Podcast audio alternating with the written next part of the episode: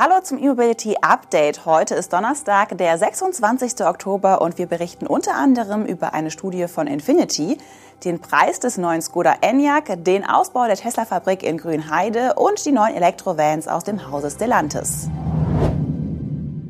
Tesla will im ersten Halbjahr 2024 mit dem Ausbau seiner Fabrik in Grünheide beginnen. Das haben Vertreter des Elektroautoherstellers am Rande einer öffentlichen Debatte zu den Erweiterungsplänen mitgeteilt. Zunächst sollen die schon bestehende Fabrikhalle modernisiert und eine Wasserwiederaufbereitungsanlage gebaut werden. In den kommenden Jahren sind unter anderem eine zweite Produktionshalle und eine Batterie-Recyclinganlage geplant. Wie es in einem Bericht des RBB heißt, Tesla will die Produktionskapazität in Grünheide von 500.000 Einheiten auf eine Million E-Autos pro Jahr verdoppeln. Außerdem plant die Firma laut Brandenburgs Umweltministerium auch eine Erhöhung der Batteriespeicherproduktionskapazität von derzeit 50 auf künftig 100 Gigawattstunden pro Jahr. Letzteres beinhaltet auch die Produktion von Batteriezellen. Die Pläne für den Ausbau der Fabrik wurden öffentlich ausgelegt. In der Folge sind mehr als 1000 Einwendungen gegen das Vorhaben eingegangen. Die meisten Bedenken von Anwohnern und Umweltverbänden gibt es zum Wasserverbrauch des Werks und weiteren Auswirkungen auf die Umwelt.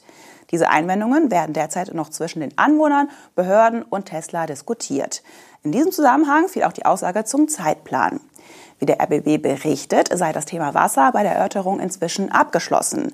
Derzeit werde noch die Lärmbelästigung des Werks diskutiert. Bevor die Behörden die Tesla-Pläne genehmigen können, müsse erst diese Debatte ausgewertet werden. Nissans Luxusmarke Infinity gewährt mit einem Konzeptfahrzeug einen Ausblick auf das Design ihres ersten vollelektrischen Modells. Dabei handelt es sich um jene E-Limousine, die 2026 auf den Markt kommen soll. Die im Vorfeld der Japan Mobility Show vorgestellte Studie Infinity Vision QE soll im Jahr 2025 als Serienmodell im US-Bundesstaat Mississippi in Produktion gehen. Ab dem Folgejahr sind die ersten Auslieferungen geplant. Obwohl die Produktion in rund zwei Jahren anlaufen soll, nennen die Japaner noch keinerlei Details zum Antrieb und zur Technik. Bei der Premiere in Tokio handelt es sich um eine reine Designstudie. Dabei werden nicht einmal Andeutungen zur Technik gemacht. Klar ist nur, es handelt sich um eine Limousine mit steiler und langer Front sowie einem aerodynamisch geschwungenen Dachbogen. Der Radstand wirkt lang, die Überhänge kurz, was für eine reine Elektroplattform spricht. Beim Design fällt die Lichtsignatur an der Front auf. Dabei handelt es sich um die Neuinterpretation des charakteristischen Doppelbogengrills der Marke. Dieser wird jetzt durch geformte Linien innerhalb der Frontschürze dargestellt und durch eine helle LED-Kontur beleuchtet.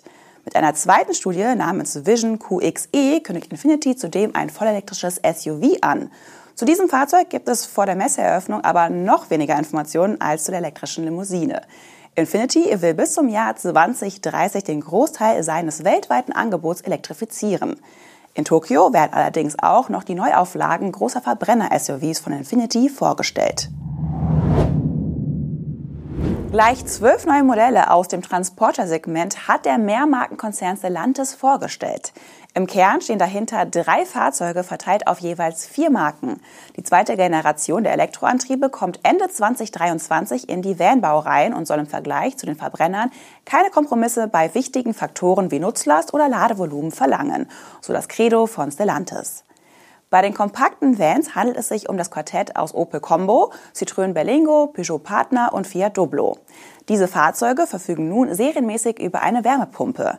Zudem wird eine Reichweite von nun bis zu 330 Kilometern genannt, was 50 Kilometer mehr sind als bisher. Der genaue Grund für diese Steigerung ist noch unklar. Womöglich steckt ein Wechsel auf effizientere E-Motoren oder eine größere Batterie dahinter. Auch eine Klasse darüber gibt es vier neue Modelle mit bekannten Namen. Den Opel Vivaro, Citroën Jumpy, Fiat Scudo und Peugeot Expert. Das Design wurde rundum aufgefrischt und innen gibt es nun ein neues Cockpit mit 10 Zoll Fahrerdisplay. Beim Antrieb gibt es keine Änderung. Der Motor leistet nach wie vor 100 kW. Es bleibt auch bei 50 oder 75 Kilowattstunden großen Batterien. Daher steigt die Reichweite hier nur um 20 auf 350 Kilometer aufgrund diverser Effizienzmaßnahmen. Alternativ gibt es hier einen Brennstoffzellenantrieb, der mit drei Wasserstofftanks und einer Batterie eine Reichweite von bis zu 400 Kilometern bieten soll. Den wohl größten Sprung bringt die zweite E-Antriebsgeneration bei den großen Vans, also dem Quartett aus Fiat Ducato, Opel Movano, Citroën Jumper und Peugeot Boxer. Die Reichweite der großen E-Transporter steigt von 280 auf bis zu 420 Kilometern. Möglich macht das eine 110 Kilowattstunden große Batterie. Diese kann mit 150 kW in der Spitze geladen werden, womit Schnellladevorgänge von 0 auf 80 Prozent weniger als eine Stunde dauern sollen. Auch die vier großen Vans erhalten ab Mitte des kommenden Jahres eine angepasste Version des Wasserstoffantriebs, der dann bis zu 500 Kilometer Reichweite bieten soll. Und zugleich kürzere Tankzeiten als Ladezeiten der batterieelektrischen Modelle. Skoda hat den neuen Jahrgang seines Elektromodells Enyaq eingepreist, dessen Produktion im November beginnen soll. Der aufgewertete Stromer startet in Deutschland als Enyaq 60 zu Listenpreisen ab 44.200 Euro. In dieser Version bietet das Elektroauto die 58 Kilowattstunden Batterie und einen 132 kW starken Elektromotor im Heck. Der Enyaq 85, der die größere 77er Batterie mit dem neuen Elektromotor APP 550 kombiniert, startet in Deutschland bei 48.900 Euro.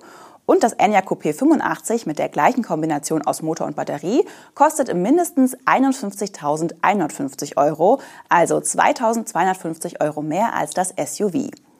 Das Allradmodell Enyaq 85X kostet ebenfalls 51.150 Euro, derweil das Enyaq Coupé mit diesem Antrieb mit 53.400 Euro eingepreist ist.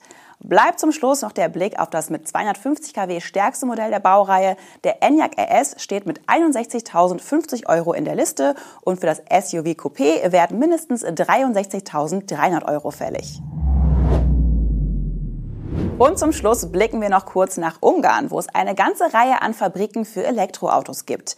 Die ungarische Regierung will im November ein umgerechnet 156 Millionen Euro schweres Programm zur Förderung der Elektromobilität auflegen. Dabei soll die Hälfte des Budgets für den Aufbau von 170 neuen Hochleistungsladestationen entlang der meistbefahrenen Straßen verwendet werden. Zeitraum dieser Maßnahme sind die nächsten zweieinhalb Jahre.